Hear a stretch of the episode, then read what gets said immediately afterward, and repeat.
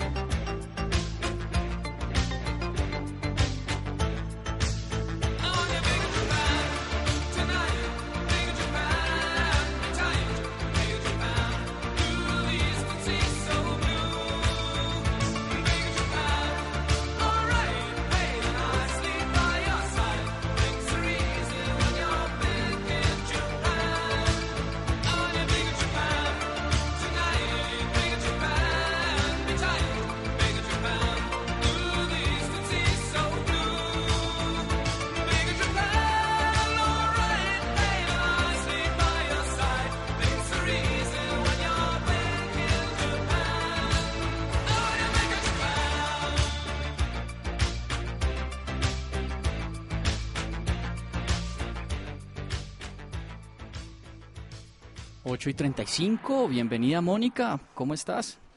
Muy bien, Alvarito, y a nuestros oyentes, eh, bueno, gracias por estar conectados escuchándonos una noche más aquí en Juegos de Seducción.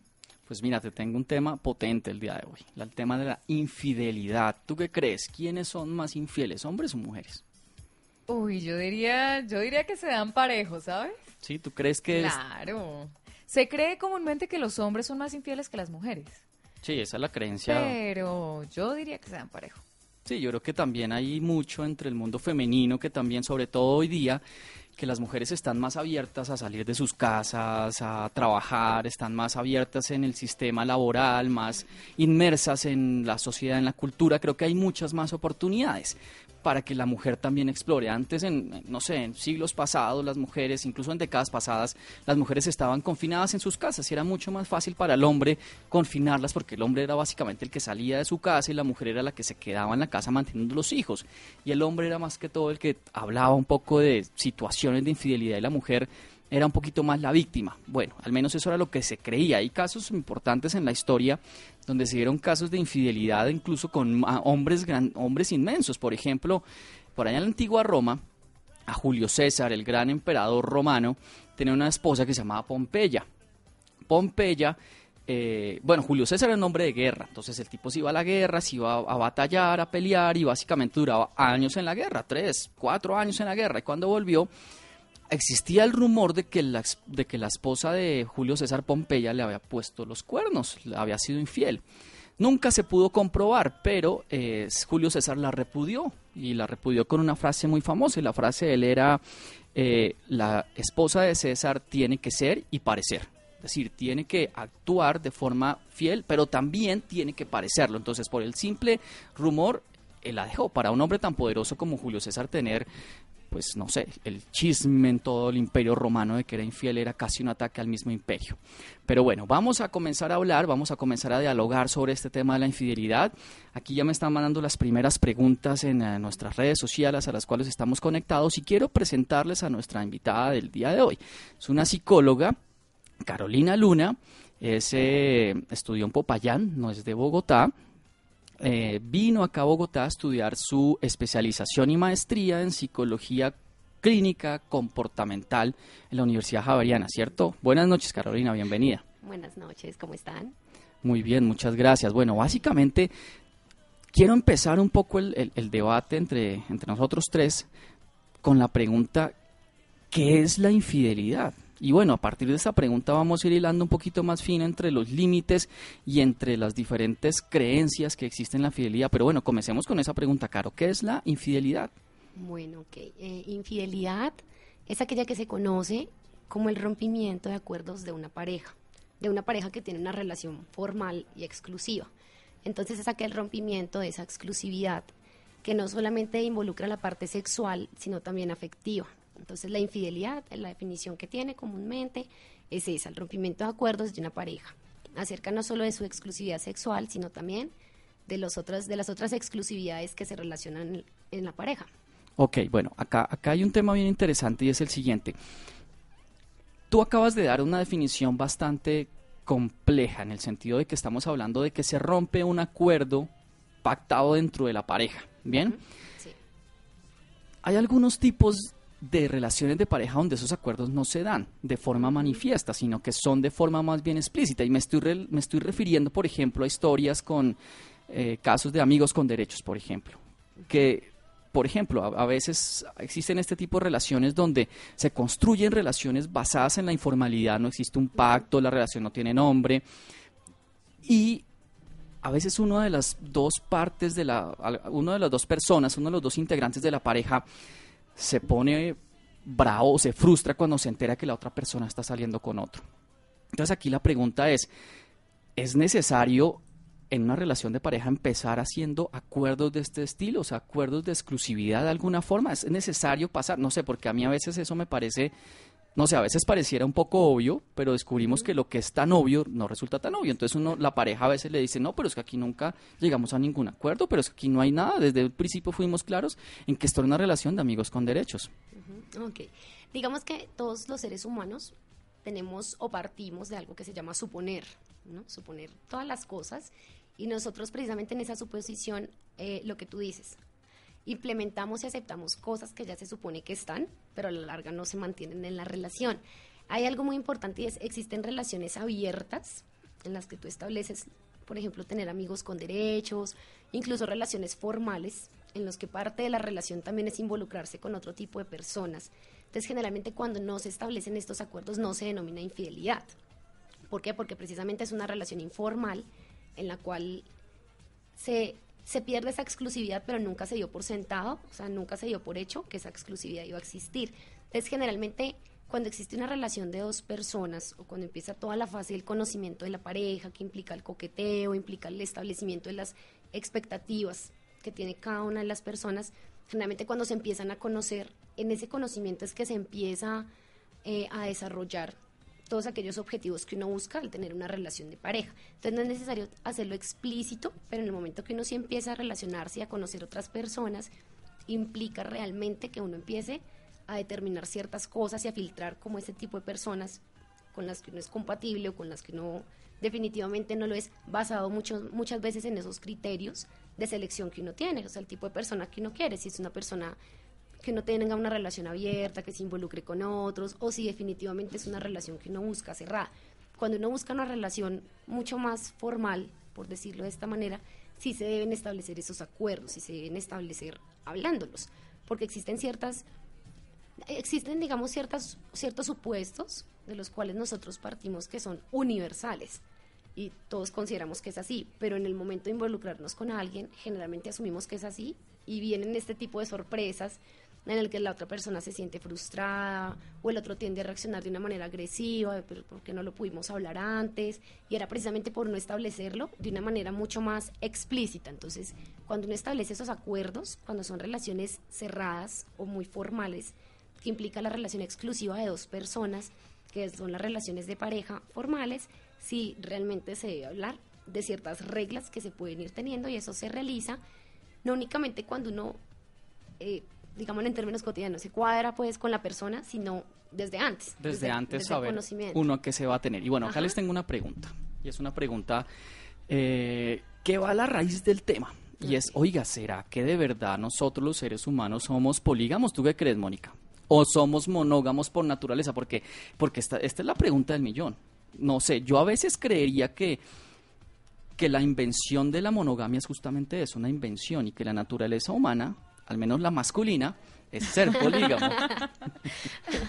bueno, eh, sí, sí, si hablamos de naturaleza, yo también diría que somos polígamos por naturaleza, pero es cuestión de cultura. Lo que pasa es que la monogamia se ha instaurado por siglos en la cultura de, pues, de todos, de todos los hombres. Eso viene desde hace mucho, mucho, mucho tiempo atrás. Y creo que conservar ese tipo de tradiciones es lo que permite generar esos sentimientos eh, que te atan a la otra persona. Entonces, precisamente por eso es que tratamos, sobre todo los medios, de conservar una sola pareja, de conformar un matrimonio, de estar con una sola persona son como, es, es una cuestión cultural, pero si me preguntas, sí, por naturaleza, yo diría que somos polígamos por naturaleza. Porque mi reflexión es la siguiente, o no sé, la pregunta que, les quiero dejar es la siguiente. ¿No será que de repente nos estamos sometiendo a una carga muy fuerte al presionarnos para ser fieles? ¿Tú qué crees, Cara? O sea, no sé si de repente, en serio, sea una carga muy fuerte que uno lleva sobre los hombres, sobre los hombros ser fiel cuando no debería ser así, no sé qué piense. bueno, respecto al tema de la poligamia, yo pienso que nosotros por naturaleza sí podemos ser polígamos. Sin embargo, eh, la cultura, como lo decía Mónica, muchas veces el ambiente social en el cual nosotros nos desenvolvemos a lo largo de toda la vida, o sea, nosotros contamos con unos patrones culturales y contamos con unos patrones de crianza. ¿Crianza de quién? De la familia, de los cuidadores, el ambiente social, el contexto académico, el contexto religioso. Existen muchos contextos en los que nosotros como seres humanos nos desenvolvemos. Y eso implica que podamos ser polígamos por naturaleza, pero yo pienso que el ambiente nos va moldeando y nos va eh, enseñando a adquirir, digamos, nuevas maneras de pensar sobre el tema de la poligamia, que implica que entonces si ustedes vienen o si uno viene de una familia conservadora, católica, que tiene ciertas características importantes, pues digamos que esos temas tienden a afectar muchas veces nuestro aprendizaje. Entonces, como existen diferentes maneras de aprendizaje, uno de ellos es el aprendizaje social y está ligado a todos esos contextos sociales en los cuales nos desenvolvemos y podemos aprender. Entonces, yo creería que nosotros somos, somos polígamos por naturaleza, pero es el ambiente y son los contextos en los que nosotros crecemos que permiten que nosotros tengamos una visión diferente a la que tenemos por naturaleza, que sería la monogamia.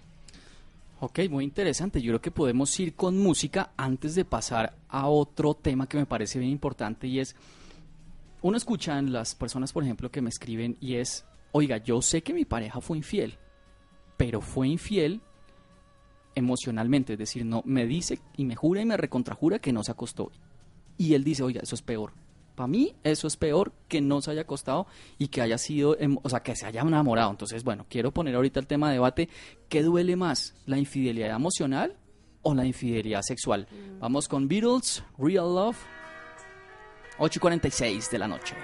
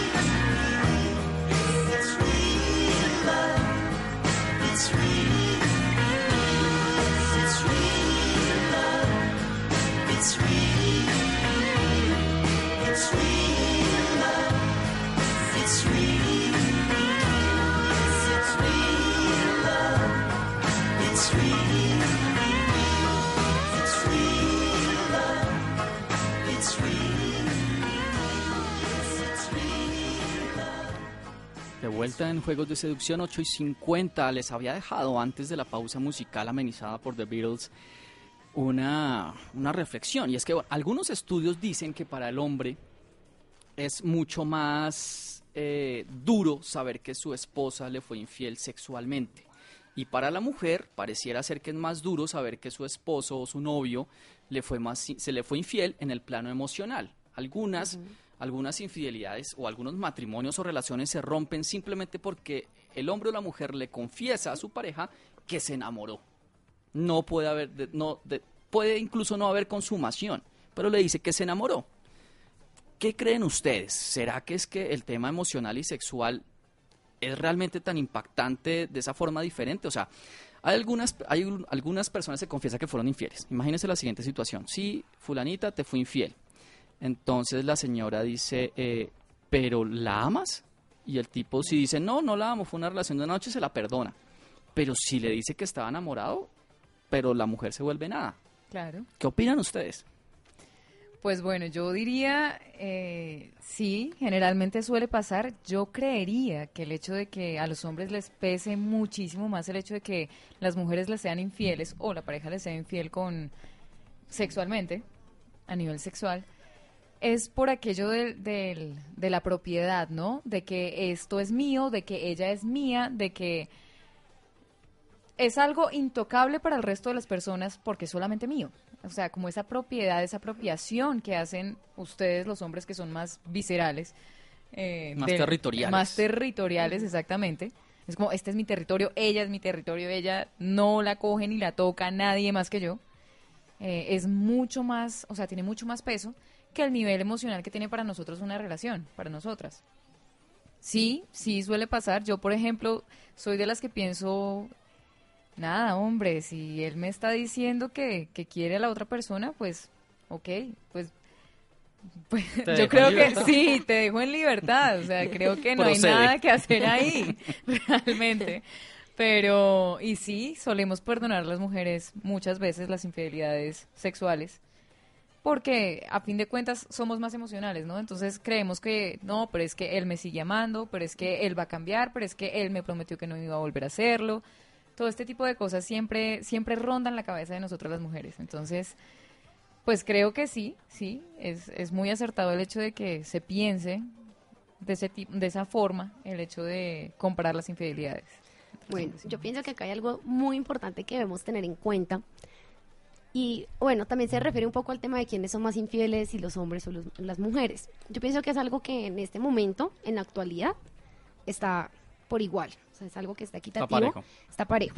Sin embargo, hay que tener en cuenta algo y es, generalmente nosotras las mujeres, por naturaleza, sí tenemos ciertas áreas en el cerebro que permite que seamos mucho más emocionales. Los hombres, por el contrario, tienen también otras áreas en el cerebro que permite que seamos mucho más ración. eh, Los hombres son mucho más racionales, nosotras las mujeres emocionales. Más emocionales. Los hombres, digamos que hay una característica particular precisamente por las creencias que ustedes mencionan, es que son mucho más sexuales, es decir, ellos, generalmente los hombres acceden a otras conductas sexuales porque son reforzadoras, placenteras inmediatas. ¿Y cómo es eso? Conductas placenteras reforzantes es nosotros nos nosotros los seres humanos somos seres que vivimos por reforzadores. Entonces existen diferentes O sea, premios. tipos premios, exacto.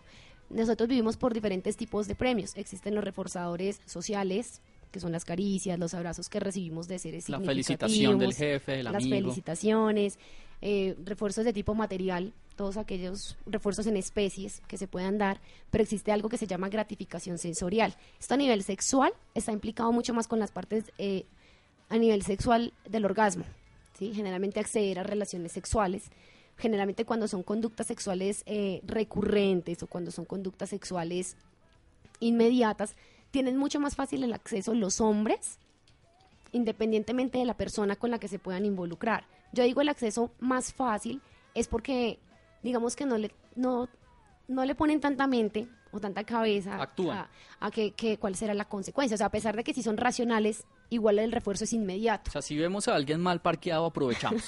Y si ese alguien mal parqueado me da papaya, pues Ah, aprovechamos. se aprovecha, Sí, claro. entonces los hombres sí pueden ser mucho más racionales, pero en los actos sexuales no miden las Son más consecuencias impulsivos. porque son más impulsivos. Nosotras las mujeres, nosotros vamos a ver a alguien mal parqueado y no, pues, digamos que algo es el ser infiel con la mente, Ay, sin llevar a cabo el acto sexual. Totalmente. Entonces eso implica que cuando uno es mucho más emocional, pues obviamente no se puede involucrar sexualmente con alguien porque existen ciertas creencias culturales, religiosas, sociales, que hace que las mujeres sean vistas de una forma negativa cuando se involucran con un hombre a nivel sexual. Es decir, cuando hay una mujer que le dice a su pareja, yo me involucré con alguien sexualmente, es porque emocionalmente ya estaba involucrada. Sí, o sea, es una consecuencia de, generalmente o muy pocas veces, existen casos que dicen, no, es que me involucré sexualmente fue porque lo vi esta noche mal parqueado y, y venga Oye, para qué acá. interesante eso. O sea, para la mujer llegar a un punto de infidelidad implica que ya ha habido un trabajo psicológico previo. porque somos emocionales. En cambio, los hombres inician las conductas infieles siendo más mucho más sexuales y Más físicos, físicos. más físicos y digamos que la consecuencia que ya es fatal para todas las mujeres es que digan estoy enamorado. O sea, para llegar al hecho de estoy enamorado ya pasaron por las conductas físicas, sexuales. Primero. Entonces ahí viene otro tema también y es no, nosotros es- es- me enamoré, pero no he consumado el hecho. Yo creería que sí consumaron el hecho. o sea, tú partes de la sospecha. Si alguien te dice, no, es que me enamoré, tú crees que ya hubo. Por la biología de masculina, tú dices, hay una gran tendencia que este man Sí. se haya acostado. Claro, con porque esta tú no mujer. vas a arriesgar tu relación de pareja en la que tienes placer sexual, en la que tienes todo lo que necesitas en una relación por algo que no has consumado y no sabes cómo funciona la persona sexualmente. O sea, una cosa es que yo esté muy enamorada, pero si la persona a nivel sexual no me satisface, de todas formas es algo que pesa en las relaciones Claro. de pareja. Entonces, generalmente las personas no tienden a arriesgarse, me enamoré, terminemos aquí nuestra relación, que yo voy a ir a consumar el acto sexual con otra persona porque pierde el riesgo de que si esa otra persona a nivel sexual no funciona ese enamoramiento, no se cae, pero sí forma pues una parte importante también del, del tema de la seducción, ¿no? Entonces, Qué interesante, sí. No, mira, me parece que lo que dices es muy, muy interesante precisamente por eso, porque vemos que el hombre funciona de forma más directa, más visual, la mujer funciona más de una parte emocional, quizás auditiva, y muchas de las historias que uno escucha de infidelidades, que mujeres se declaran infieles o que han cometido actos de infidelidad, es porque un tipo les lleva endulzando el oído y les, les, endulza el oído y emocionalmente se involucran y resultan involucrándose ya en un plano más íntimo. Ahora bien, les tengo una pregunta o una reflexión. Cuando una persona es descubierta en infidelidad, viene un montón de culpa que de repente antes no existía. O sea, de repente la persona sí se siente culpable porque dice, oiga, estoy con esta persona la cual está engañada y esta pobre señora o este pobre hombre no tiene ni idea de lo que acabo de hacer, ese tipo de cosas. Y cuando lo pillan, ahí sí que la culpa y el perdón y todo ese tipo de cosas.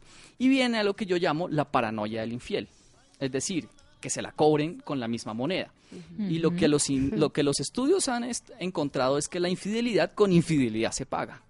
Es decir, que la persona herida dice, pues no, no te preocupes, aquí no va a pasar nada, esto yo mira, te perdono tal, y después sale con una infidelidad y dice, mira, una infidelidad justamente como para decirle, mira, si ves cómo duele, eso me parece, es una conducta que frecuentemente se ve y se ve en, los- en el consultorio que uno tiene personas que dicen, oiga, este matrimonio se me dañó porque mi señora me perdonó la infidelidad, pero después fue infiel conmigo. Entonces acá viene una pregunta o una, una historia más bien. Tenía una amiga, esta amiga fue infiel en un matrimonio. Se fue a un matrimonio sola porque no invitaron al novio y allá en el matrimonio se emborrachó y se dio picos con otro tipo. Y ella le dio remordimiento de conciencia. Después, ya cuando amaneció el otro, dijo, Dios mío, ¿qué hizo? Pero solo fueron besitos, solo fueron besos. Y le contó la historia al novio. O sea, se sentía tan presionada moralmente, tan culpable, que le contó. Y el tipo la cortó. Las amigas le aconsejaban, porque eso fue consejo de amigas, que no le contara nada al tipo. Porque llevaba como seis años de relación. Dijo, no, por besitos no cuente, no, no sea boba. No sea boba, no dañe la relación. ¿Ustedes qué creen cuando uno siente esa culpa que le carcome las entrañas? ¿Es mejor contar o, si, o, ojos que no ven, corazón que no siente? Bueno, existen diferentes mitos que existen alrededor del tema de la infidelidad. Y uno de ellos era el que tú mencionabas de infidelidad con infidelidad se paga. Yo creería que más allá de pagarle a alguien con la misma moneda es reflexionar si realmente vale la pena hacerlo. O sea, es decir, acá hay algo súper importante y es las relaciones de pareja son un 50-50. O sea, 50% lo maneja el hombre, 50% lo maneja la mujer. Entonces yo pienso que cuando existen conductas de infidelidad, eso no es responsabilidad de, bueno, digamos que si es una infidelidad de la mujer, eso no es responsabilidad de su novio, ¿sí? es responsabilidad de ella quien está efectuando ese tipo de conductas. Entonces, generalmente cuando existen este tipo de conductas, más allá de realizar lo mismo, es a veces las personas con las que se establecen relaciones de pareja, pues no actúan de esa manera tan impulsiva y cuando lo hacen simplemente por, por ese desquite, traen mayores consecuencias emocionales porque se terminan sintiendo peor de lo que ya estaban por pagar con la misma moneda. Ahora, también hay otro tema muy importante acá y es el tema de la infidelidad accidental. Entonces, Uy, ese tema me encanta. Ese, ese, tema me encanta porque es una muy buena no, fue un accidente. Mm. Todo fue un accidente. Yo me caí y ella me recibió con los labios. Eh, no ese tipo de infidelidad accidental. Infidelidad accidental es aquella que ocurre, me caí pero en la que cama no es... de ella. sí, es aquella que ocurre, pero que no está premeditada. Es decir, que uno no lo ha venido pensando, sino que en un momento lo que tú dices, el ejemplo del matrimonio. sí. es como ese desfogue de pronto.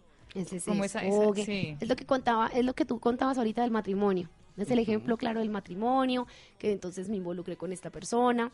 Acá hay algo muy importante y es, una cosa ser infiel con los pensamientos, pero ya se le denomina infidelidad cualquier contacto físico que se tenga con la otra persona. O sea, contacto físico y que involucre además, o sea, porque muchas personas podrán justificarse, ¿no? Y decir, no, pues no tengo contacto físico, pero mando mensajes de texto, hablo por celular, la trato como otra persona, pues como si fuera como otra, otra relación.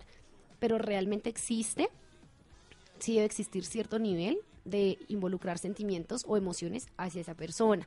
Entonces, generalmente lo que uno hace cuando tiene conductas infieles es o quedarse callado o contarle a la otra persona. Acá hay que mirar cuál es el costo-beneficio que tiene ese contar. Es? decir, existen relaciones que llevan muchos años y que si uno ya sabe cuál es, cómo actúa la persona cuando normalmente existen problemas, el hecho de que uno cuente una infidelidad de un tipo de salí, pasó algo con esta persona, pero fue de una sola noche, no puede justificar un comportamiento para que se siga efectuando, pero también hay que mirar que se está arriesgando, es decir, es una relación de muchos años, entonces toca sopesar, mirar realmente que vale la pena, es decir, terminar una relación de seis años, pero también el hecho de no contarla, pienso yo, lleva algo y es toda la carga emocional de querer contarlo en algún momento y de que y de permitir que eso mismo se siga repitiendo porque se empiezan a repetir esas conductas. claro, porque es una conducta adictiva, o sea, lo que tú dices ahorita, el, sexo realmente genera placer y el placer genera de alguna forma la recurrencia del fenómeno. Sí, entonces generalmente lo que hacen es no comentarlas. Ahora, uno que sugiere, si uno sí debe realmente mirar cuál es el costo-beneficio de comentar este tipo de cosas. Ahora, también existe otra desventaja si realmente se cuenta. Y si yo vengo y le cuento a mi novio, no, yo fui infiel, mira, anoche me involucré con esta persona y la persona se pone brava, no me corta, pero se pone brava. Y a la semana estamos bien. Generalmente, de cierta forma, es reforzar el hecho que cuando esto pase, yo comento, pasa una semana, yo ya tengo el umbral de tiempo. O sea, pasó impune. Es una semana y ya. Entonces también, también hay una otra cosa y es la gente realiza las conductas hasta donde uno permite que se puedan realizar. Sí, eso es cierto. Entonces, eso es importante, ¿no? Porque finalmente son los reforzadores con los que nosotros contamos. Y una cosa es un castigo que me hagan una semana pero otra cosa es que a mí me corten la relación. O sea, yo pienso que cortar la relación es lo suficientemente grave para que uno realmente lo piense dos veces antes de, volverse a involucrar con otra persona. Exacto. Yo, yo tengo otra, otra, otra historia que traigo a colación. Es un caso de un hombre que es casado. Este hombre es casado y es un infiel sistemático o compulsivo, no sé si llamarlo así. Entonces el tipo ya ha tenido su, sucesivas relaciones infieles, su esposa lo pilla por alguna razón y el tipo pide perdón y la esposa lo perdona.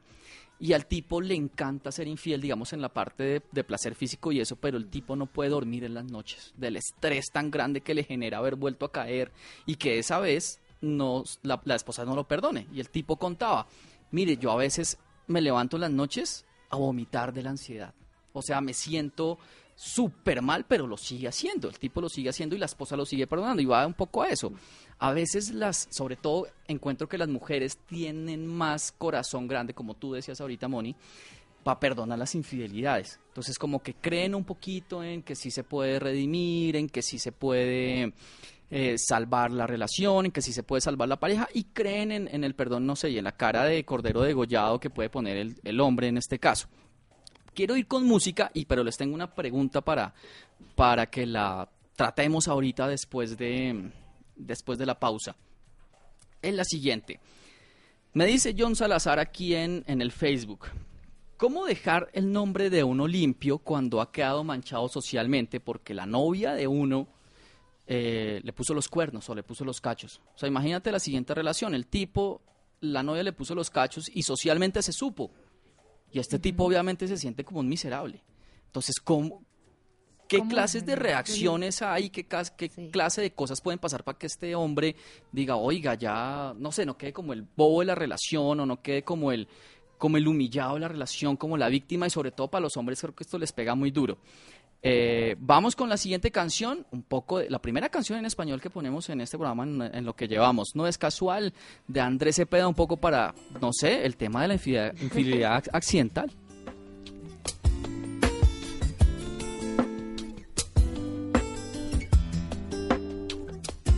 Si tuviera más horas la noche yo te las daría. Pero vengo corriendo y de paso por esta ciudad. Siempre pasa lo mismo, el momento no es el indicado.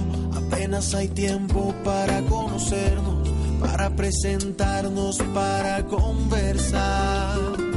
Si no fuera que lo único abierto es donde me quedo. Qué placer me daría invitarte y llevarte a cenar. Tengo miedo de ser muy formales y nunca enterarme si estaba marcado que aquí encontraría la mujer de mi vida, el amor de verdad. Dime si no sientes lo mismo que siento, si no te da curiosidad encontrarnos en este momento. No es casual,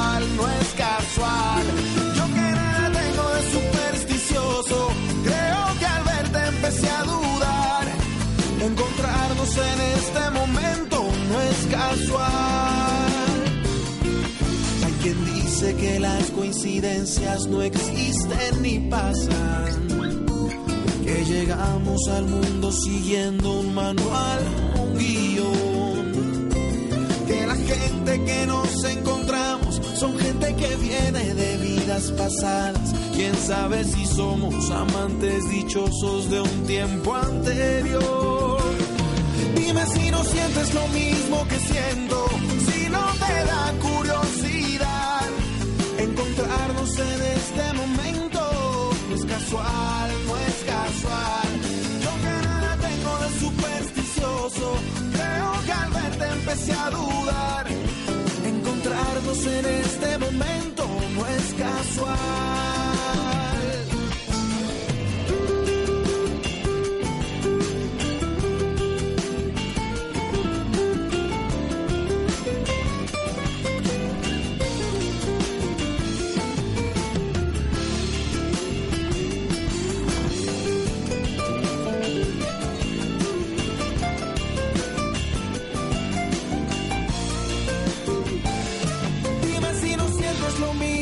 Siento, si no te da curiosidad encontrarnos en este momento.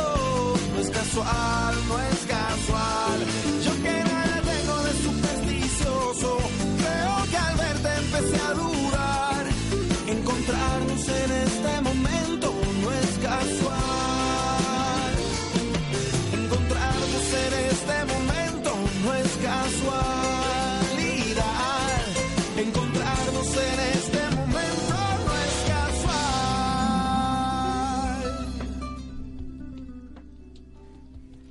Regresamos 9 y 10. Mario Zimmerman nos manda un saludo a todos en el estudio.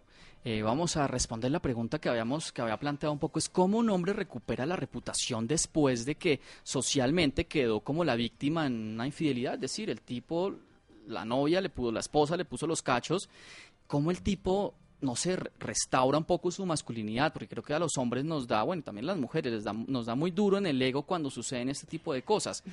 ¿Qué sería lo que este hombre puede hacer como para que no quede como la víctima de que todo el mundo, uy, ese man le pusieron los cachos? Debe ser que ese man, quién sabe, o que ese tipo, quién sabe qué es lo que no hace bien. Sabes que antes de eso yo quisiera recalcar cómo se evidencia el ego Sí. eh, del hombre en, en este tipo de situaciones. Generalmente la mujer se ve o se tiende a ver culturalmente como la víctima, ¿no? Sí. Me pusieron los cachos, ¿qué voy a hacer? Entonces, las amigas la respaldan, ella. además. Exactamente. Las amigas salen en defensa. En masa. Exacto. Pero, y en cambio con los hombres, Con los hombres, es, comple- no. es completamente distinto. Es Entonces, fue pucha, ¿qué hago para defender mi ego? ¿Dónde está mi ego? Es todo esto. Es, es, es, es increíble la diferencia entre hombres y mujeres, cómo nosotros aceptamos o, o nos desenvolvemos en este tipo de, de situaciones. Lo que pasa es que ahí viene un tema y es, vuelve el tema emocional.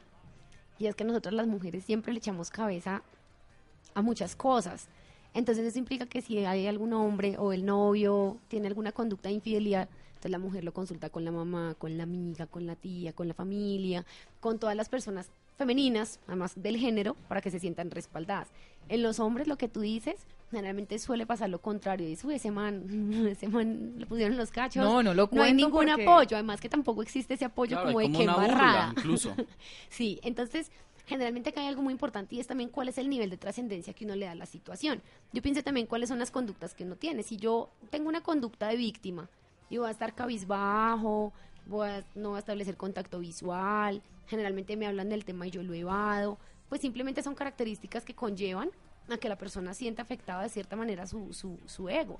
Pero yo también pienso que es el nivel de trascendencia que uno le da a la relación o a las cosas. Ahora, no solamente eso, sino como los hombres sí son mucho más racionales, entonces empiezan a echarle cabeza, bueno, yo por qué no funcioné, o fue a nivel sexual, generalmente siempre se van por Sí, esa parte además, ¿no? No, no se van por la punto. parte de no le di cariño, no le di amor, no, no, esa parte no está ahí, o sea, la tocan, No. pero, pero es como Sí, lo último en lo me que faltaron detalles, no, no, no. Es la última O sea, cadena no del dice eslabón. ¿Qué pasó en las noches? Sí. Ajá. Entonces, ¿Qué no generalmente hice? yo pienso que acá más allá de recuperar el ego, es que la persona asuma que la otra persona fue infiel. Es decir, es empezar a asumir ese tipo de situaciones. O sea, que desafortunadamente involucran al otro. Sí, o sea, yo, yo lo que digo hace un momento fue que generalmente uno tiene un 50-50 de responsabilidad en la relación de pareja. Pero desafortunadamente ese 50 que realiza la otra persona es lo que nos afecta a nosotros de manera directa. Entonces yo pienso que no hay una forma que uno diga, no, yo voy a recomponer mi ego porque el ego no es salir ni con otras mujeres, ni entonces llamar a las exnovias, y entonces volvamos a remarle a esta niña. O sea, no, no tiene nada que ver con eso, sino uno solo debe empezar a asumir que realmente algo debe estar fallando. O sea, es decir, esa es una de las, una de las características principales de la infidelidad. Cuando uno se involucra con otra persona, independientemente de que sea una infidelidad accidental o independientemente de que sea una, infidelidad mucho más premeditada, existen problemas al interior de la pareja. O sea, generalmente tienden a existir algunas dificultades. O uno no se encuentra generalmente satisfecho con la relación de pareja. Entonces yo sí pienso que para recuperar el ego no es cuestión de, de hacer unas por otras, sino realmente asumir qué es lo que uno hizo para que de pronto no es que la otra persona hubiera cometido ese acto de infidelidad por responsabilidad de uno, sino uno que pudo haber hecho que, que falló de pronto y que la otra persona lo utilizó como una justificación además para realizar ese tipo de conductas. Entonces hay muchas cosas que se encuentran involucradas, pero yo sí pienso que para recuperar el ego es cuestión de, de asumir las cosas, pues porque realmente lo afectaron y, y Sí, no o sea, se pueden... decir nada, me metieron un gol. Sí. ya, pero pues vamos a seguir, la, la vida sigue. Pero Sí, tú, claro. tú hablas de un comportamiento que es muy masculino y es, oiga, si socialmente quedé como que me, pus- como que me pusieron los cachos, pues lo que voy a hacer es salir con hartas mujeres. Eso es lo que voy a hacer y ante mi círculo social voy a reivindicar mi masculinidad. Porque bueno, los estudios en psicología dicen que la infidelidad, básicamente lo que irrita de la infidelidad es el golpe a la, a la estima.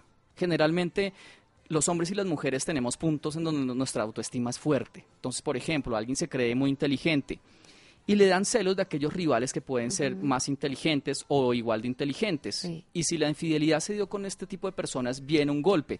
Pero también nos dicen los estudios que el golpe es aún más duro cuando la persona es infiel con una persona de un bajo perfil, con un perfil más bajo. Es decir, no sé si ustedes se acuerdan un caso muy famoso de infidelidad que fue con Hugh Grant, el protagonista de Notting Hill, de un Ah, montón de sí. películas. El tipo estaba de novio de una supermodelo británica y tuvo un acto de infidelidad con una prostituta neoyorquina, pues drogadicta, o sea, una cosa increíble. Otro, que eh, lo hablábamos ahorita un poco fuera del aire, es Eddie Murphy. Eddie Murphy fue infiel con un travesti. ¿Pueden creerlo? Entonces, eso le pega mucho más al ego. Y ahorita tú hablabas, ¿qué sucedería cuando la infidelidad se da con alguien con, con una relación homosexual?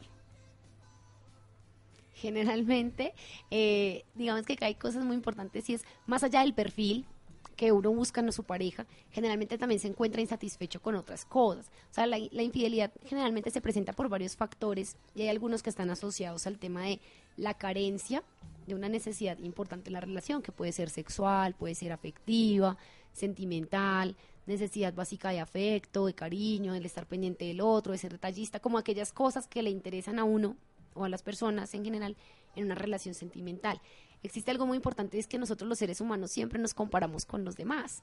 Entonces acá hay algo muy particular y es en los hombres y en las mujeres yo sí pienso que no hay diferencia de género y es qué sucede cuando las relaciones generalmente se involucran con relaciones homosexuales. Entonces digamos que más allá de que sea responsabilidad de uno, es también cuestión de la orientación sexual de la persona con quien uno se involucra.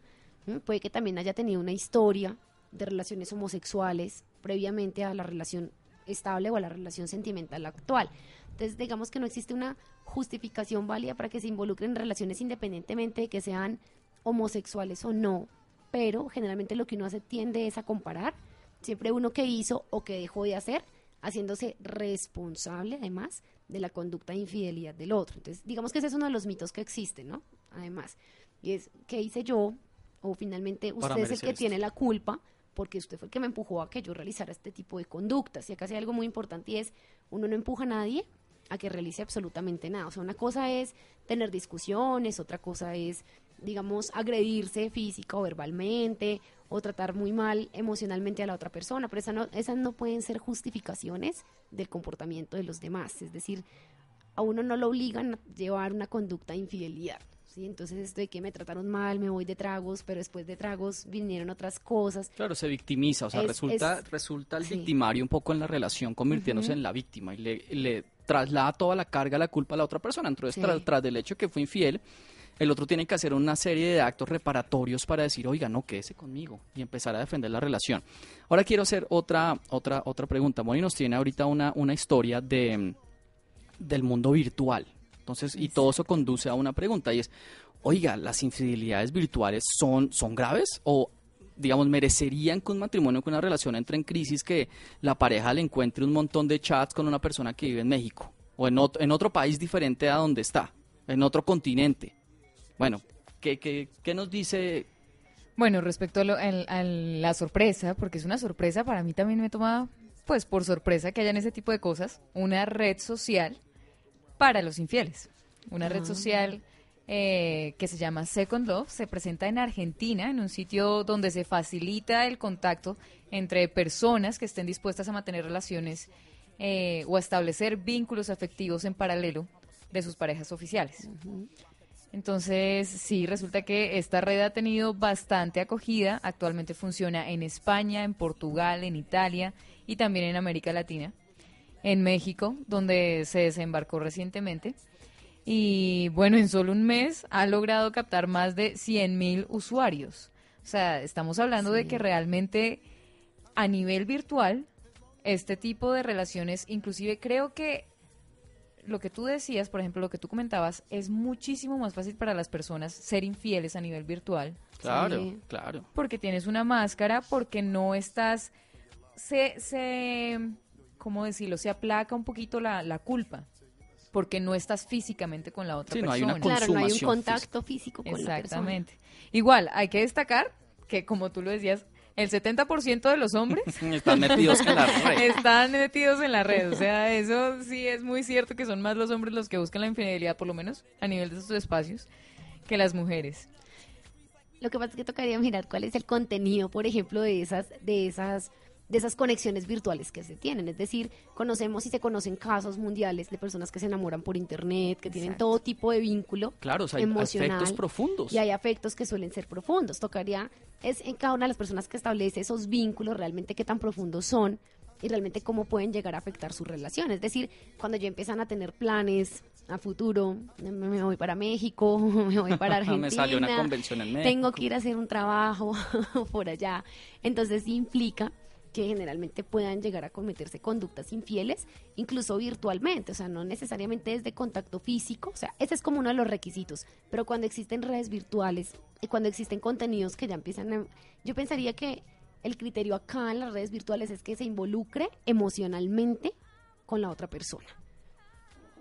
Bueno, vamos con música, vamos, son las 9 y 20, vamos con una canción de Blue, un grupo británico que hizo a dueto con Elton John y es muy diciente.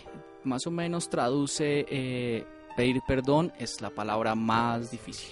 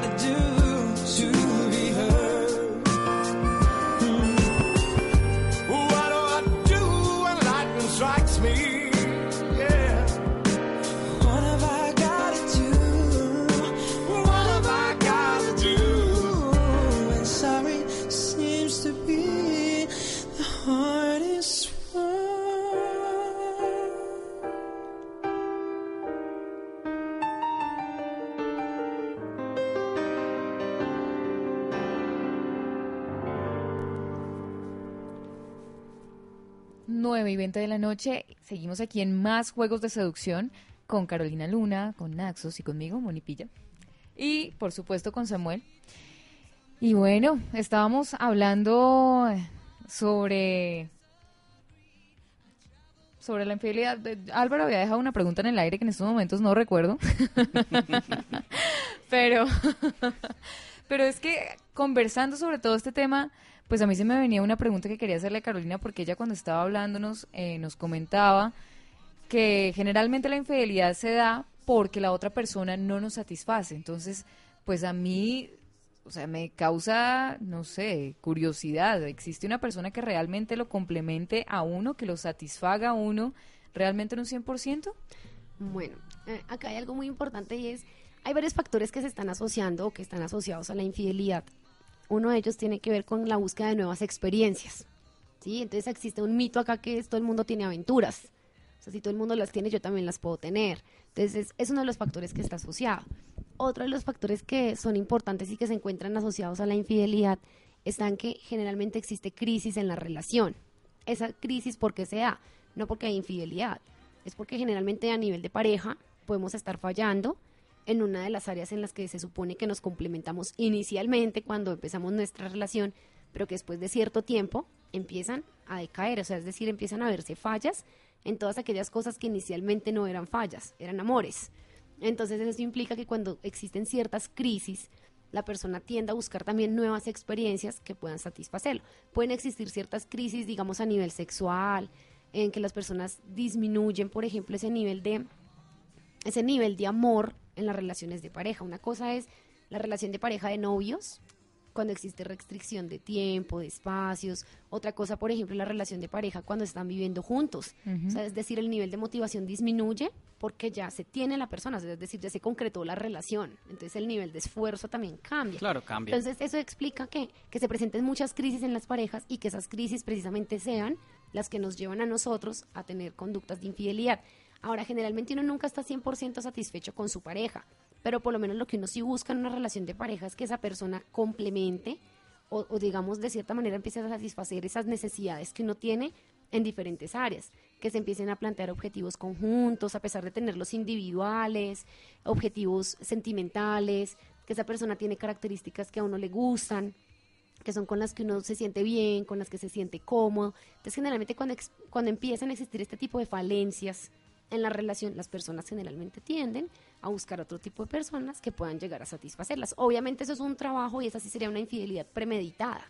Sí, que uno, uno conoce una persona, tiene ciertas características y como, como lo, yo, yo, lo decía anteriormente, uno tiende a comparar lo que uno es, lo que uno tiene, lo que uno no tiene y lo que uno quiere tener. Entonces generalmente implica que en esas comparaciones uno premeditadamente empiece ya a justificar absolutamente todo para discutir y generar más crisis de la que ya existe, por estar entonces con, como con ese estímulo novedoso que le llama uno a las, a las, a las nuevas personas, ¿no? En las relaciones extraformales. Y una, una de las cosas que, que son como indicadores de infidelidad en algunos casos es que a la, a la pareja ya no le gusta nada de su pareja y se lo dice no comas así, no hagas esto, es que tú porque siempre haces esto, es que porque tú siempre haces, porque empieza a entrar el principio de comparación. Pero fíjate que, o sea, yo creo que para llegar a ese, a ese punto de la relación donde uno le tenga que decir a la otra persona, mira, no hagas esto, no hagas lo otro, me molesta que hagas esto, no quiero que hagas esto, creo que la evaluación previa falló.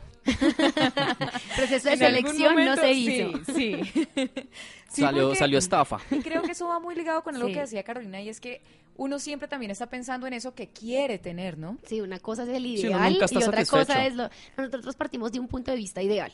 Sí, por ejemplo, las mujeres, el príncipe azul debe tener estas características, debe tener ¿Cuáles, estas cuáles, otras. cuáles?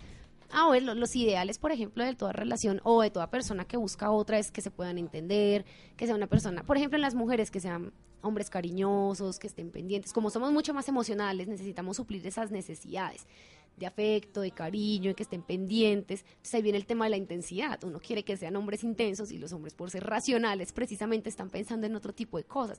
Mujeres inteligentes, que sean relajadas, por ejemplo. Entonces uno en ese, en ese, en ese sentido es muy difícil que puedan encontrar personas compatibles entre sí. De hecho, entre hay, hay teorías que justifican que entre más incompatibles la pareja es mucho mejor. Y también hay teorías también que pueden justificar que si son idénticos también es algo bueno. Yo sí pienso que las diferencias finalmente son las que constituyen una adecuada relación de pareja. Entonces, generalmente, uno tiene algo que se llama en la fase del enamoramiento, existe algo que se llama atención selectiva. Entonces, generalmente lo que uno hace es darle énfasis y, y resaltar todas las cualidades de ese hombre o de esa mujer y es la idealización y ese es el hombre, mejor dicho, el que yo buscaba o la que yo buscaba, cumple con estas características. Además que uno compara con las relaciones anteriores, ¿no? Con las experiencias negativas que se han tenido para poder no cometer esas mismas cosas que se hicieron en el pasado. Entonces toda esa atención selectiva que resulta importante en ese momento tiende a desaparecer con el tiempo y son ya todas las cosas que a mí me molestan que haga, que fueron en algún momento las cosas que me enamoraron entonces, ¿hasta qué punto uno realmente sí desea sentirse satisfecho con su pareja, con esos cambios que las personas empiezan a tener? O simplemente uno se siente insatisfecho es porque la persona era de una forma y cuando normalmente se conquistan y ya establecen una relación mucho más eh, formal, en la que ya no tiene un nivel de esfuerzo tan alto, exacto, el nivel de incertidumbre. Pela el cobre, se dice. Generalmente tienden a comportarse diferente y no es porque uno realmente lo quiera hacer de una manera consciente, es decir, uno dice, yo me voy a comportar diferente y ya, sino eso pasa, o sea, es un ciclo normal del conocimiento de la relación de pareja, o sea, siempre va a existir un alto nivel de incertidumbre y un nivel altísimo de motivación cuando uno empieza a salir con alguien, porque es la novedad. Pero va bajando. Pero va bajando a medida que se van logrando ciertas cosas, es decir, cuando ya se cuadraron, cuando se van a vivir juntos, entonces ya hay mayor posibilidad de conflicto porque ya es todos esos intereses y esos objetivos que decían, entre comillas, tener en algún momento, es donde realmente empiezan a evidenciarse esos cambios de personalidad que tienen, o una cosa es viviendo juntos, otra cosa es viéndose día de por medio, otra cosa es restricciones de tiempo. Entonces todas esas carencias y cambios que se empiezan a tener en las relaciones de pareja conllevan a que uno pueda empezar a buscar otras personas afines inicialmente. Entonces, generalmente uno nunca va a estar satisfecho con su pareja. Es decir, si nos vamos a eso, uno siempre va a buscar personas con las que sea compatible inicialmente. Pero después uno se da cuenta que esa compatibilidad tiende a perderse. O sea, en manos de uno está que se genere o que se mantenga a lo largo del tiempo. Además que en el conquiste siempre hay como cierta... cierta digamos, ausencia de la verdad. No, no, no, es que sea mentira, sino que hay cosas que se omiten. Uno en el periodo de, seducción lo que hace es un poco simular un poco las características y engrandecerlas, ¿no? Entonces eh, uno engrandece la inteligencia, engrandece el atractivo y siempre como hay, o sea, yo digo, la, todo proceso de seducción tiene naturalmente un proceso de estafa.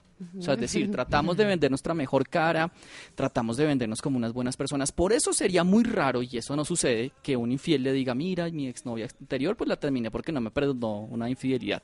Eso nunca sucede. Siempre tratamos de mostrarnos la mejor, la mejor cara. Acá viene un punto. Y es una, una cosa que me parece paradójica. Las mujeres y los hombres tenemos algo que decimos de labios para afuera, pero eso no corresponde con lo que hacemos, con las acciones.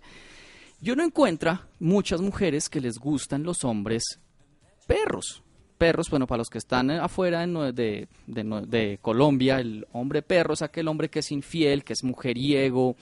Y las mujeres, por un lado, dicen, no sé, los señales dicen, no, no se meta con ese tipo porque ese tipo es mujeriego, ese tipo es infiel.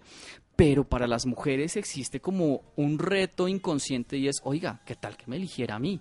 Entonces, ¿Eso sucede? ¿Por qué a las mujeres les gustan esa clase de hombres que no necesariamente son los buenos hombres y que ellas dicen, no, es que a nosotros nos, nos gusta el hombre detallista, el hombre cariñoso, pero este hombre mujeriego como que tiene una aprobación social que hace que en muchas mujeres suscite atracción?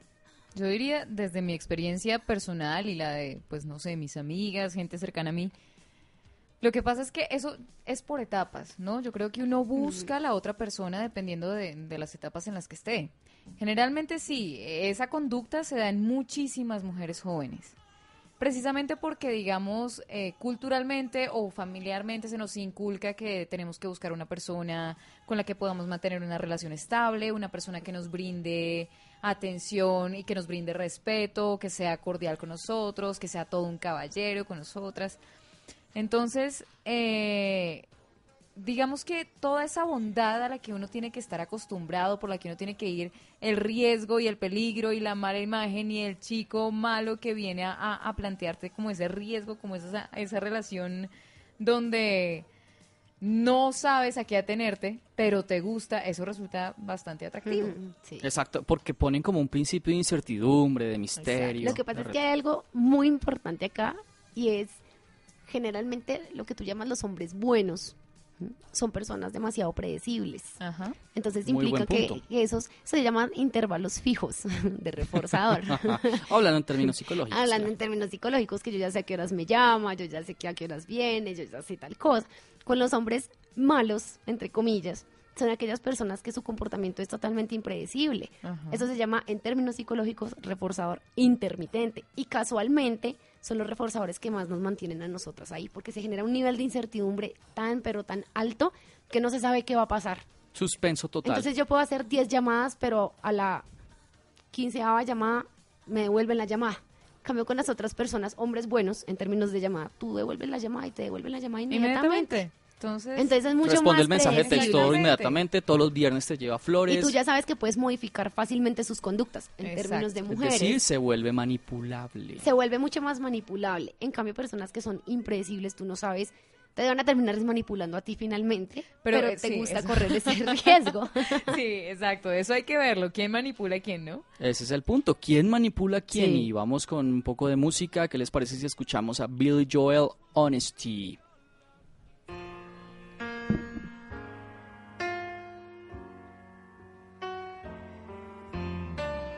If you search for tenderness, it isn't hard to find. You can have the love you need to live. But if you look for truthfulness, you might just as well be blind. It always seems to be so hard to give.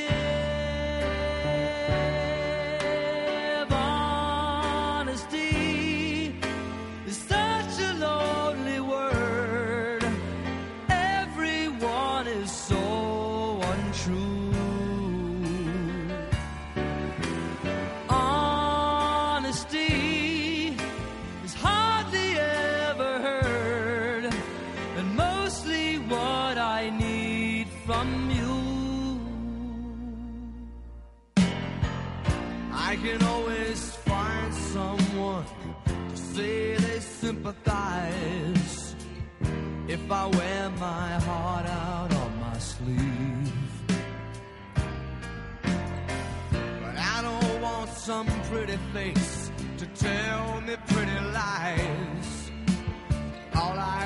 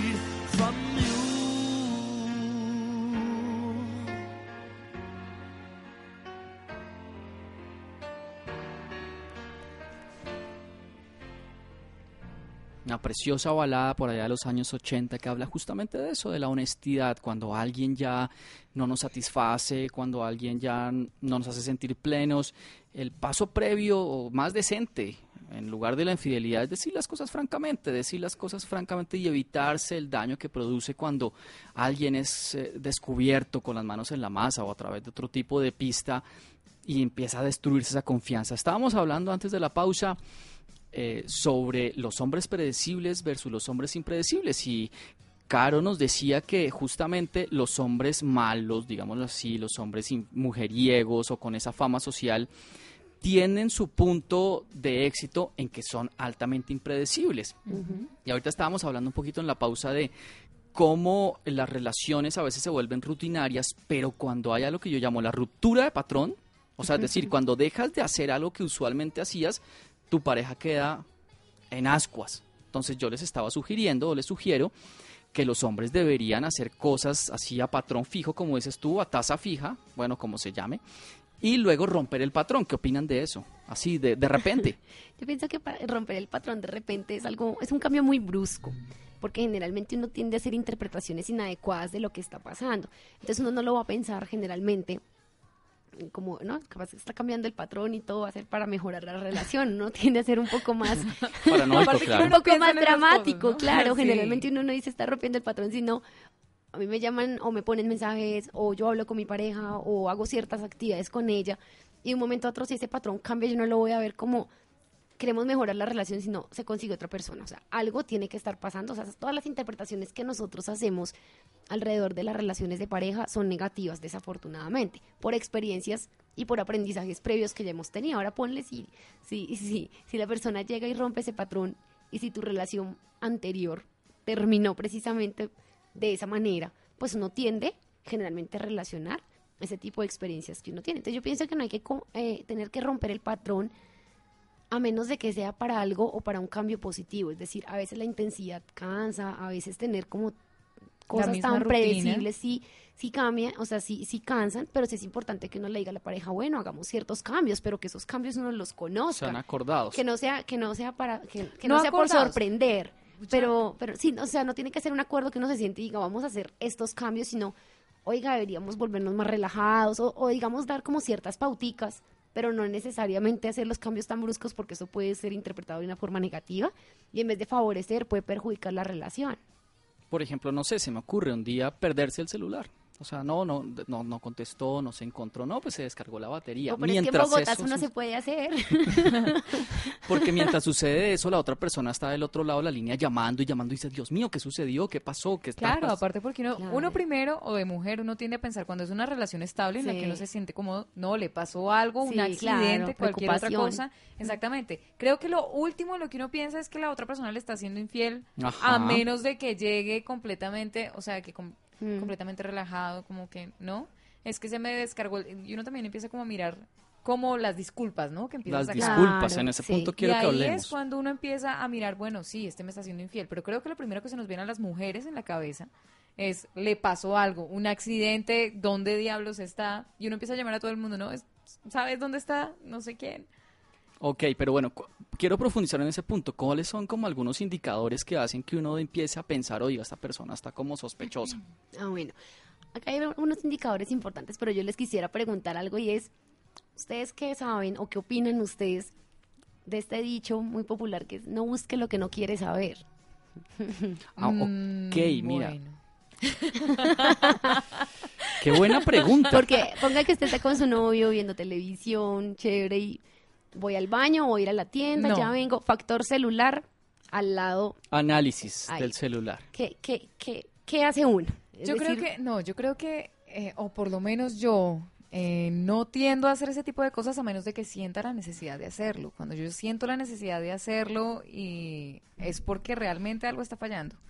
Porque realmente cosas que te han generado porque realmente exactamente ya son varios indicios los que me llevan a revisar sus cosas, los que me llevan a eh, no sé, tratar de escuchar. Claro que es que yo, yo por lo general siempre estoy como alerta, ¿no? Como que uno siempre escucha, aunque no quiera escuchar, uno... Sí. Siempre, siempre estás está- con el siempre está sentido tratando de arácnido. saber- exactamente, uno siempre está tratando como de saber todo. Yo por lo menos soy de ese tipo de personas, que siempre está como Ojo vivo. tratando de tenerlo todo bajo su control. Sí. O sea, tú no quieres que te cojan por sorpresa. Claro, y Exactamente. precisamente lo que tú dices es eso, o sea, cuando generalmente uno tiende a revisar las cosas del otro es porque algo se está saliendo de control, o sea, es decir, porque no estoy pudiendo controlar todas las situaciones. Entonces yo iba con la pregunta es porque generalmente acá hay algo que es importante en las relaciones de pareja y es cada uno tiene la responsabilidad o ese 50% de responsabilidad de lo que ocurra con la relación, porque entonces nosotros podemos mirar el celular. Claro, y podemos encontrar una información supremamente valiosa, pero que puede llegar a ser objeto además de, de invadir la privacidad del otro. Entonces, a veces es importante que uno discrimine lo que tú dices cuando uno sí siente la necesidad de hacerlo. Porque generalmente si tú preguntas, o sea, tú- si tú le preguntas casual a tu pareja, no sé, sales con alguien, pues, obvio nunca vas a encontrar esa respuesta que Claro, tú nunca va a decir que sí. Sí, entonces generalmente algunos de los indicadores que pueden estar generando ciertas sospechas están relacionados a los cambios de comportamiento que tiene la pareja. Pero entonces sí es importante uno poder descartar absolutamente todos esos cambios. Lo que tú decías ahora, si se descargó el celular fue porque se descargó realmente, no porque pudiera Porque estar con otra apagó. persona o porque lo apagó. Entonces generalmente son cambios de conducta, pero a veces es muy difícil poder sospecharlo porque hay personas que pueden hacerlo divinamente. O sea, hay personas que son infieles recurrentes que pueden tener una, dos, tres, cuatro personas simultáneamente y no notar absolutamente, o sea, que uno no note ningún, pero O sea, hay absolutamente gente que es ningún maga. cambio. Yo he conocido Sí. gente que ha tenido cinco novias al tiempo. Nadie, ninguna se da cuenta. Yo, uy, no, ¿cómo Inaudito. Yo no sé cómo hacen. O sea, cuentas múltiples, celulares, andan Sí. con tres celulares. O sea, una cosa loca. Pero tú, el- el- la frase que tú dices también me da pie a otra y es a otra reflexión y es una de las cosas que hacen las parejas o las eh, la persona víctima de infidelidad es que pide todos los detalles. O sea, llega y lo sienta y dice, quiero que me cuente qué hizo y todo lo que hizo y sea gráfico. ¿Tú crees que eso es como un poco de morbo? Yo pienso que, yo pienso que, yo pienso que las cosas empiezan a funcionar desde el momento que uno, lo- bueno, era la reflexión de hace un rato, ¿no? Eh, la- la- las cosas empiezan a funcionar hasta donde uno permite que empiecen a funcionar. Es decir, si yo con mi pareja estoy acostumbrada a que qué hiciste hoy en el día, cuéntame cómo te fue. Ese es un nivel normal de la relación, o sea, es decir, es normal preocuparse por el otro. Si yo estoy acostumbrada a que la persona o a mí me acostumbran a que siempre me cuenten las cosas con cierto detalle, obviamente el día que no me las cuenten, algo está pasando. Entonces yo sí pienso que son como los patrones bajo los cuales se mueve la relación. Ahora, si uno ya quiere saber absolutamente todo, yo sí pienso que más allá de la relación de pareja, uno debe guardar cierta privacidad, ¿no? Es Eso es decir, cierto. guardar cierta privacidad de sus cosas. A veces puede llegar a ser usada en su contra. Entonces es mejor guardar cierta privacidad. No es contar, no es contar con lujo de detalles las cosas que se hacen. O sea, es contar a un nivel general las cosas realmente que se hacen. Cuando uno ya quiere saber con tanto detalle, absolutamente pues todo, desde que se levanta hasta que se acuesta, a mí sí me parece que eso de cierta forma es controlar a la otra persona. Yo puedo estar haciendo muchas preguntas aquí con mi pareja, pero por fuera puede haber estado haciendo cualquier otra cosa, entonces la cantidad de preguntas no me va a garantizar si la persona fue infiel o no, aunque hay personas que lo miden de esa manera y es por el nivel de mentiras, ¿no? Detectando las mentiras y que sean congruentes con lo que se está Atar planteando. cabos, como se Ajá, dice. empezar a atar cabos, entonces yo sí pienso que eso es muy eso desgasta demasiado a la persona y desgasta y es necesito que todo coincida, pero es que igual yo le pregunto y me dice que no, obvio, generalmente las infidelidades no no se confiesan con una simple pregunta, Y pero se- estar atando cabos es algo muy desgastante para el otro, quien se- es la víctima. se ¿no? vuelve una relación muy paranoica, ¿no? Y es que Sí, hacía la pregunta porque se me viene a la imagen una, una escena de la película Closer donde eh, la mujer se da cuenta de que le fue infiel y lo sienta y le dice, mira, quiero que me cuentes absolutamente todo. todo. Ella lo hacía mejor que yo, se movía Ah, mejor que Es yo. que sí, es esos que detalles. yo creo que sí, esos detalles. Los detalles morbosos del momento de la infidelidad. Eh, Claro. Yo siempre he planteado algo, o sea, yo siempre, no sé, siempre en la vida he pensado algo y es muy importante y es, una cosa es nosotros tener la información. A nosotros, ¿para qué nos es útil esa información? Es decir, ¿yo qué voy a hacer con esa información? Una cosa es que yo sepa que la persona se involucró con otra, pero es en qué va a cambiar las cosas. Es decir, saber, por ejemplo, el tema del contenido sexual, saber el tema de la relación emocional o el grado de, de involucrarse con otra persona, pues eso implica que realmente nosotros no podamos no podamos mantener una adecuada relación de pareja y es precisamente porque siempre vamos a estar pensando en esos detalles. O sea, no es necesario que la persona, si ya cometió un acto de infidelidad, tenga que contar esos detalles porque el nivel de culpabilidad además va a ser más alto cada vez que cuenta un detalle. Claro, y va a ser, y, eh, no sé, yo también creo que eso es como quererse clavar más el puñal, o sea, es como Sí, claro. y hacerse y revolverse no, la herida. Eh, Yo creo que eso también va en la parte en que yo necesito saber, por ejemplo, ese tipo de cosas, por cuestión de ego. Ahí sí creo que las mujeres también estamos al Sí. mismo nivel que los hombres, porque uno siempre quiere saber, por lo menos en ese, en qué fallé, Sí, en qué que es lo fallé. primero que uno piensa. Yo creo que vamos con los mitos. Quiero, quiero que nos cuentes, Caro, tú nos tenías unos mitos preparados sobre la Sí. infidelidad. ¿Cuáles son como los mitos más, eh, Más comunes. más comunes acerca del tema de la infidelidad? Bueno, generalmente algunos mitos importantes acá es que generalmente las personas quienes son infieles justifican un acto de infidelidad con el todo el mundo tiene aventuras. O sea, si todo, todo Generaliza el comportamiento. Sí, entonces empiezan a generalizar, generaliza el comportamiento, pero si igual todo el mundo lo hace. Entonces esa es una forma de justificar. Realmente es falso. ¿no? Todo el mundo no tiene aventuras. ¿sí? Todo el mundo no se involucra en relaciones sentimentales extraformales. Mm, Ahora, normalmente si no tiene una, tiene una experiencia de ese estilo, no quiere decir que se pueda generalizar en todas las relaciones sentimentales que se tienen. Existe otro mito y es que las infidelidades son buenas para las relaciones. Y realmente no es así, ¿no? Las, las infidelidades lo que hacen es quebrantar muchas veces Claro. y romper las relaciones Yo sentimentales. tengo, yo tengo un amigo hablando, hablando de eso, otro amigo mío, ¿no? Que dice que mm, su matrimonio se ha salvado tres veces en tres infidelidades. Y cuando la cosa está floja, él es infiel.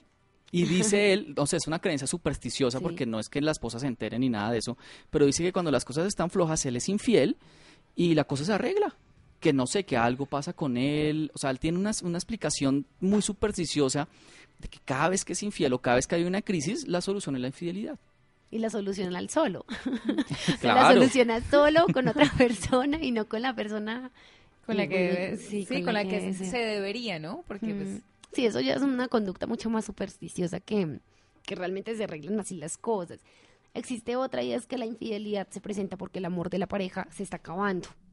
¿Sí? Y realmente hay parejas que pueden estar en un muy buen momento. Lo que tú decías, por ejemplo, del matrimonio, puede que la chica haya dejado a su novio, se fue para un matrimonio y estaba bien con él, y simplemente se pasó de tragos y tuvo una infidelidad accidental. Accidental, es que Entonces- eso pasa, señoras y señores. Entonces, realmente no siempre las infidelidades debe ser porque el amor se acabó, sino que pueden estar en un muy buen momento de la relación y existe una infidelidad de tipo accidental y es que fue algo no premeditado, sino que fue algo Sí, circunstancial, y Sí, a veces-. A veces uno de los motores principales de la infidelidad es la propia curiosidad. O sea, la Bueno, acá curiosidad. yo pienso que acá está el mito más importante y es que la infidelidad es culpa de quien ha sido traicionado. ¿Cómo es eso? O sea, no, es y culpa de la otra generalmente es- persona. O sea, Ok. O sea, saca el de tema la de las víctima. culpas y es, generalmente no es culpa, o sea, realmente no es culpa de la persona quien es la víctima, es responsabilidad de la persona que realiza la conducta de infidelidad, ajá. O sea, una cosa es que uno tenga discusiones, otra cosa es que se disparen como ciertas conductas, pero la otra es que la otra persona, como peleé con esta persona, entonces voy y tengo este acto de infidelidad. Y existe un último mito y es que generalmente se recuperan las relaciones con, la, con las infidelidades. Hay algo que sí es cierto y es las infidelidades muchas veces sirven Para como que salgan para cosas que las cosas empiecen a mejorar. Es y se dialogue. desafortunadamente es así, pero sí hay algunas crisis de infidelidad que conllevan a que haya un mejoramiento de la relación. No en todas, pero generalmente tienden a mejorar la relación cuando hay una crisis porque no se quiere volver a correr el mismo riesgo que se tuvo anteriormente de perder la pareja. Entonces implica que todo vuelva a estar mejor que antes, ¿no? Esos son los, los mitos Muy más interesante, importantes. ¿no? Unos mitos muy interesantes. Mm. La infidelidad es un tema larguísimo, es un tema que tiene muchas aristas y tiene muchos puntos, porque la infidelidad es un tema que afecta directamente las emociones, o sea, no hay emoción más destructiva que carcoma más el alma que sentirse engañado, que sentirse Sí. traicionado, o sea, lo que perturba y que envenena literalmente y hace que incluso personas que han sido eh, buenas, honestas, correctas en relaciones digan, yo para qué sigo siendo fiel, o sea, esto es una bobada, yo las próximas Sí. yo no perdono. Muchas personas han empezado a cambiar relaciones o patrones de buen comportamiento fiel en su pareja y ya se, se desatan. Eh, nada, muchas gracias Carolina, muchas Bueno, gracias muy, amable por tenerte acá.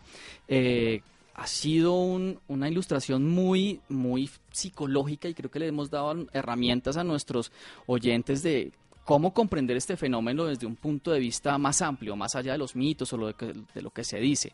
Creo que en ese sentido hemos, hemos tenido un muy buen aporte. Mm, Yo creo que ya por hoy vamos a terminar.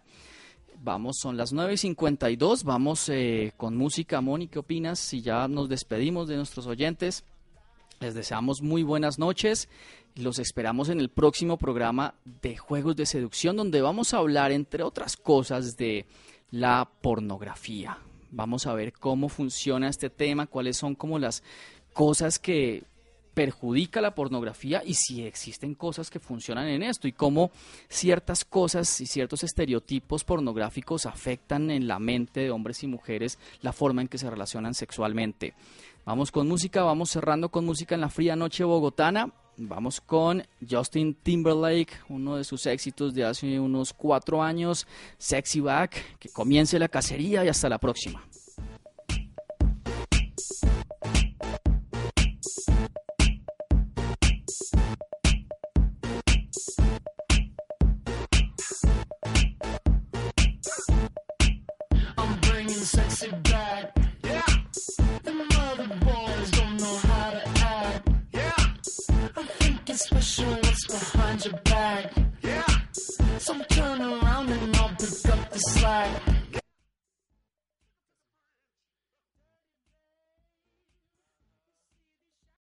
Amplify your career through training and development solutions specifically designed for federal government professionals. From courses to help you attain or retain certification, to individualized coaching services, to programs that hone your leadership skills and business acumen, Management Concepts optimizes your professional development. Online, in person, individually, or groups. It's training that's measurably better. Learn more at managementconcepts.com. That's managementconcepts.com.